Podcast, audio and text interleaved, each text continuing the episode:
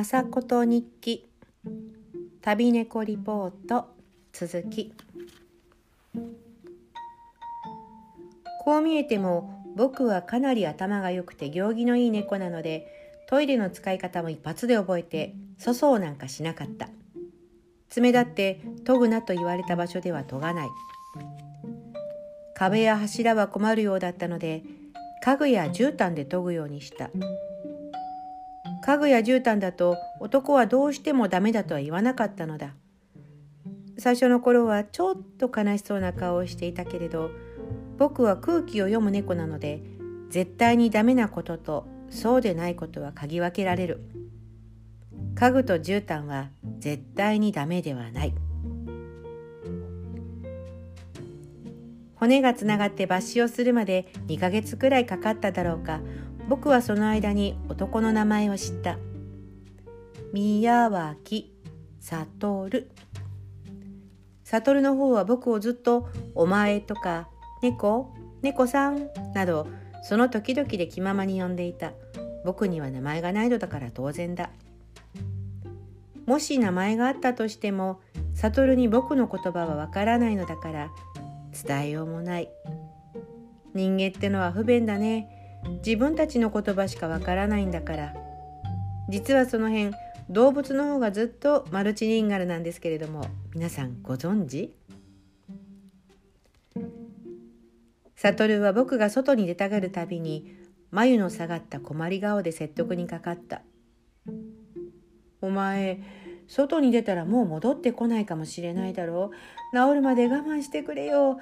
一生足に糸が入ったままだったら困るだろう」ちょっと響くのを我慢したら普通に歩けるようになっていたので足に糸が入っていたからって困ることがあるとも思えなかったけどとにかく悟がとても困った顔をするので散歩は2ヶ月の間我慢した。引きずる足でライバル猫ライバル猫と喧嘩になったりしてもつまらないしね。やがてすっかり怪我が治った。僕はいつも困った困った顔で引き止められていた玄関で出せと泣いた。今までご苦労。君の献身には大いに感謝する。お前だけは今度からお布施がなくても撫でさせてやるよ。あの銀色のワゴンの上で。悟はその時困った顔ではなく悲しそうな顔をした。家具や絨毯と同じだ。絶対にダメではないけれど。でもそんな顔。やっぱり外の方がいいか。おいおいそんな泣きそうな顔すんなよ。出ていくのが寂しくなっちゃうじゃないか。うちの猫にならないかなって思ってたんだけど。その選択は正直なかったな。というのは僕は生粋の野良なので飼い猫になるという発想が全く浮かばなかったのだ。怪我が治るまで世話になるけど怪我が治ったら出ていくつもりだった。いやちょっと違うな。出ていかなくちゃと思ってたんだ。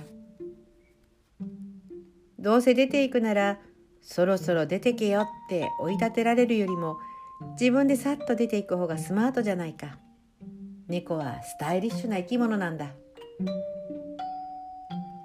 ここんちの猫になっていいならそれならそうと早く言えよ。悟がしぶしぶ開けたドアから僕はするりと滑り出た。そして悟を振り返ってにゃーと泣く。来なよ。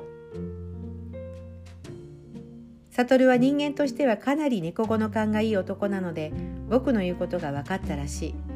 少し戸惑いながらも一緒についてきた。月の明るい夜だった。街はすっかり静まり返っていた。銀色のワゴンのボンネットに飛び乗り回復した自分のジャンプ力に惚れ惚れする。次は地面に降りて心ゆくまでゴロゴロ。近くを通り過ぎた車に尻尾がぶわっと爆発した。骨が飛び出すほど跳ね飛ばされた恐怖は体に染みついてしまったらしい。僕は気がつくと悟の後ろに隠れていて悟はそんな僕を見て愛おしそうに笑った。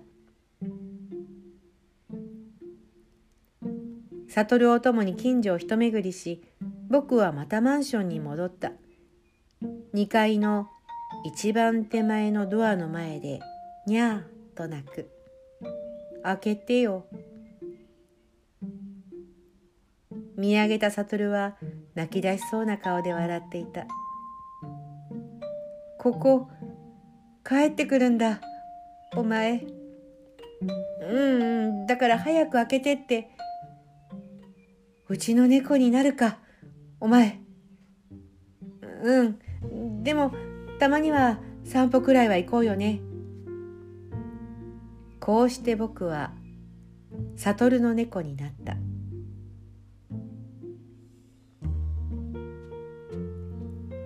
お前にそっくりな猫を子供の頃に飼っていたんだよ。悟は押し入れからアルバムを出してきた。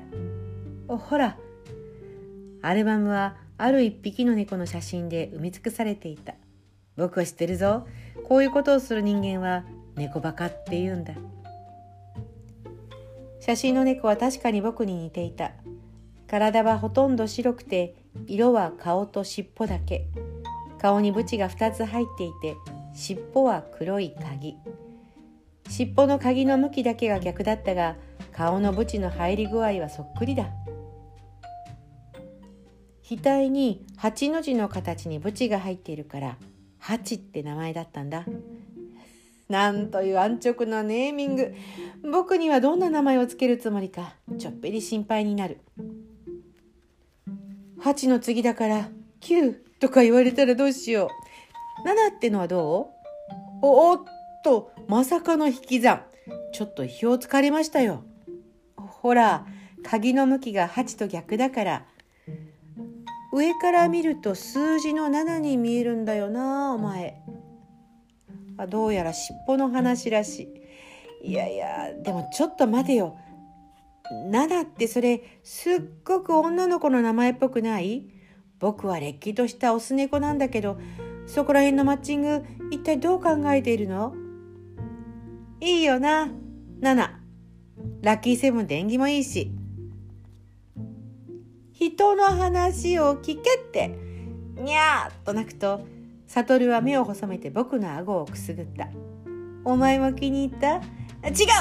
けどああああ顎を撫でながら聞くのは反則だろう。うっかり喉がぐるぐるなって気に入ったか。そっか。あ違うんだって。結局誤解を解くチャンスは与えられずにだってずっと撫でてんだもんあいつ。僕の名前はナナに決まってしまった。引っ越ししなくちゃな。今のマンションはペット禁止で僕の怪我が治るまでと大家に交渉していたらしい。悟は僕を連れて同じ町内に引っ越した。猫一匹のためにわざわざ引っ越すなんて猫の僕が言うのもなんだけどやっぱり気合の入った猫バカだと思うよ。そうして僕たちの生活は始まった。悟は猫のルームメイトとしては申し分ない人間だったし僕も人間のルームメイトとして申し分のない猫だった。僕たちは本当にうまくやってきたんだ。この5年間。続きは今度。